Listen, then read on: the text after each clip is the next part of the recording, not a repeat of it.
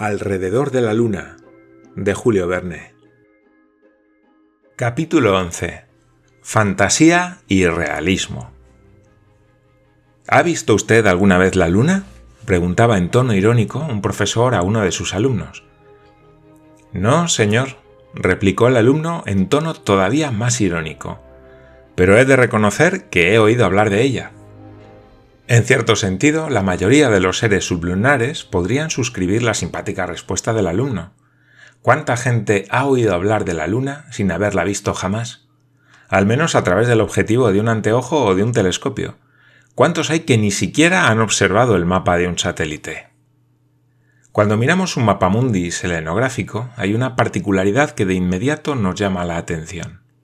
A diferencia de lo que ocurre con la Tierra y Marte, los continentes ocupan principalmente el hemisferio sur del globo lunar. Dichos continentes no presentan los perfiles tan netos y regulares como son los de América del Sur, África y la península india. En sus costas angulosas, caprichosas, recortadas, abundan los golfos y las penínsulas. Nos traen enseguida a la memoria toda la complicación de las islas de la sonda, donde las tierras se dividen hasta el infinito. Si existió alguna vez la navegación en la superficie de la Luna, tuvo que haber sido especialmente difícil y peligrosa, y hemos de compadecer a los marinos y a los hidrógrafos helenitas, a estos cuando tuvieran que dibujar el trazado de tan escabrosas costas, y a aquellos cuando se aproximaran a tan peligrosos litorales. También se puede observar que en el esferoide lunar el polo sur es mucho más continental que el polo norte. En este último no existe más que un pequeño casquete de tierras separadas de los demás continentes por anchos mares. Hacia el sur, los continentes ocupan casi la totalidad del hemisferio. De modo que es posible que los selenitas ya hayan plantado el pabellón sobre uno de sus polos, en tanto que los Franklin, los Ross, los Kane, los Dumont d'Urville, los Lambert todavía no hayan podido alcanzar ese ignoto punto del globo terrestre. En cuanto a las islas, abundan en la superficie de la Luna, casi todas ellas oblongas o circulares y como dibujadas a compás. Parecen formar un vasto archipiélago, parecido al delicioso grupo que se encuentra entre Grecia y Asia Menor, en el que la mitología ubicó otrora sus más encantadoras leyendas. Involuntariamente se nos vienen a la imaginación los nombres de Naxos, de Tenedos, de Milo y de Cárpatos, y buscamos con los ojos la nave de Ulises o el Clipper de los argonautas. O eso al menos es lo que esperaba Michel Ardan, que veía en el mapa un archipiélago griego.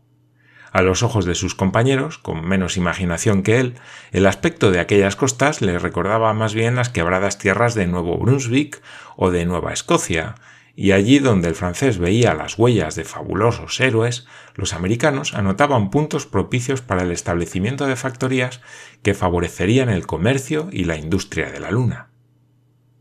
Para acabar con la descripción de la parte continental de la Luna, diremos unas palabras sobre su disposición orográfica, en la que se distinguen perfectamente cadenas montañosas, montañas aisladas, circos y ranuras. Todo el relieve queda comprendido en esta división. Es enormemente escarpado, como una Suiza inmensa o una Noruega sin fin, en donde todo se debe a la acción plutónica. Aquella superficie tan profundamente escabrosa es el resultado de sucesivas contracciones de la corteza, en la época en la que el astro se encontraba en un periodo de formación. De modo que el disco lunar se presta al estudio de los grandes fenómenos geológicos, según la observación hecha por algunos astrónomos, su superficie, aunque más antigua que la de la Tierra, sigue siendo más nueva que la de esta. Porque en la Luna no hay aguas que deterioren el relieve primitivo y cuya acción creciente acaba por producir una especie de nivelación general, y tampoco hay aire cuya influencia disgregadora modifica los perfiles orográficos. En la Luna, la acción plutónica, sin que la alteren las fuerzas neptúnicas, conserva toda su pureza original. Es como la Tierra, antes de que aluviones y corrientes de agua hubieran dulcificado el relieve de ésta, cubriéndolo de capas sedimentarias. Después de haber vagado por tan vastos continentes, la mirada se siente atraída por mares, más vastos todavía. No solo su configuración, su situación, su aspecto nos recuerdan a los océanos terrestres, pero es que además, al igual que lo que sucede en la Tierra, los mares ocupan también aquí la mayor parte del globo. Y sin embargo no son espacios líquidos, sino planicies cuya naturaleza esperaban poder determinar en breve plazo nuestros viajeros. Hemos de reconocer que los astrónomos han adornado estos supuestos mares con unos nombres, en el mejor de los casos, diríamos que curiosos, que la ciencia ha respetado hasta la fecha. No le faltaba razón a Michel Ardan cuando comparaba aquel mapa mundi con un mapa sentimental, dibujada por una nueva Scuderi o otro Cirano de Bergerac. Sin embargo, añadía Michel, Aquí no se trata de un mapa de los sentimientos, como en el siglo XVII, sino de un mapa de la vida, claramente dividido en dos partes, una femenina y otra masculina. Para las mujeres, el hemisferio de la derecha, para los hombres, el hemisferio de la izquierda. Cuando decía estas cosas, los prosaicos compañeros de Michel Ardan reaccionaban encogiéndose de hombros. Barbicane y Nicole consideraban el mapa de la Luna desde un punto de vista completamente diferente del de su fantasioso amigo, el cual, sin embargo, no dejaba de tener su punto de razón, como bien podrán ustedes observar. En el hemisferio de la izquierda se extiende el mar de las nubes, en el que con frecuencia se ahoga la razón humana. No lejos de éste aparece el mar de las lluvias, al que nutren todas las inquietudes de la existencia. Junto a él se abre el mar de las tempestades, en el que el hombre lucha contra sus pasiones con demasiada frecuencia victoriosas. Luego, agotado por tantas decepciones, traiciones, infidelidades y todo el cortejo de miserias terrestres, ¿qué encuentra al término de sus carreras? El ancho mar de los humores, apenas atemperado por unas gotas de las aguas del Golfo del Rocío, nubes, lluvias, tempestades, humores.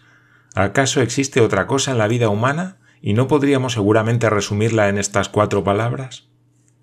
El hemisferio de la derecha, dedicado a las damas, encierra mares más pequeños, cuyos significativos nombres implican a todos los incidentes de la existencia femenina. Ahí está el mar de la serenidad, sobre el que se inclina la joven doncella, y el lago de los sueños, en el que se refleja un risueño porvenir, y el mar del néctar, con sus ondas de ternura y sus brisas de amor, y el mar de la fecundidad, y el mar de las crisis, y luego el mar de los vapores, de dimensiones tal vez demasiado restringidas, y por último el ancho mar de la tranquilidad, en el que se absorben todas las falsas pasiones, todos los sueños inútiles, todos los deseos insatisfechos, y cuyas ondas desembocan apaciblemente en el lago de la muerte. ¡Qué retaíla de nombres extraños! cuán singular división la de aquellos dos hemisferios de la luna, unidos entre sí como el hombre y la mujer, formando una esfera de vida que recorre el espacio. ¿Acaso no tenía el fantasioso Michel razones para interpretar a su modo las fantasías de los antiguos astrónomos? pero en tanto que su imaginación recorría los mares, sus respetables compañeros lo observaban todo de un modo más geográfico. Se aprendían de memoria aquel nuevo mundo, midiendo sus ángulos y sus diámetros. Para Barbicane y Nicole, el mar de las nubes era una inmensa depresión del terreno, salpicada por algunas montañas circulares que cubría gran parte de la zona occidental del hemisferio sur. Tenía una extensión de 184.000 leguas cuadradas y su centro se encontraba a 15 grados de latitud sur y a 20 grados de longitud oeste. El Océano de las Tempestades, Oceanus Procellarum, la mayor de las llanuras del disco lunar, abarcaba una superficie de 328.300 leguas cuadradas, hallándose su centro a 10 grados latitud norte y a 45 de longitud este. De su seno emergían las admirables montañas irradiantes de Kepler y de Aristarco. Más al norte y separado del mar de las nubes por altas cadenas montañosas, se extendía el mar de las lluvias, Mare Imbrium, con el punto central a 35 grados de latitud norte y a 20 grados de longitud este. Tenía una forma relativamente circular, con una extensión de 193.000 leguas. No lejos de él, el mar de los humores, Mare Humorum, pequeña cuenca de apenas 44.200 leguas cuadradas, estaba situado a 25 grados de latitud sur y a 40 grados de longitud este. Por último, aún se dibujaban tres golfos sobre el litoral de aquel hemisferio, el Golfo Tórrido, el Golfo del Rocío y el Golfo de los Lirios, pequeñas llanuras encerradas entre altas cadenas montañosas. El hemisferio femenino, naturalmente más caprichoso, se distinguía por tener mares más pequeños y numerosos. Al norte se veía el mar del frío, Mare Frigoris, a 55 grados latitud norte y a 0 grados de longitud, con una superficie de 76.000 leguas cuadradas, que limitaba con el Mar de la Muerte y con el Lago de los Sueños. El Mar de la Serenidad, Mare Serenitatis, a 25 grados de latitud norte y a 20 grados de longitud oeste, comprendía una superficie de 86.000 leguas cuadradas. El Mar de las Crisis, Mare Crisium, bien delimitado, completamente redondo, situado a 17 grados de latitud norte y a 55 grados de longitud oeste, abarcaba una superficie de 40.000 millas cuadradas, auténtico mar Caspio cercado de montañas.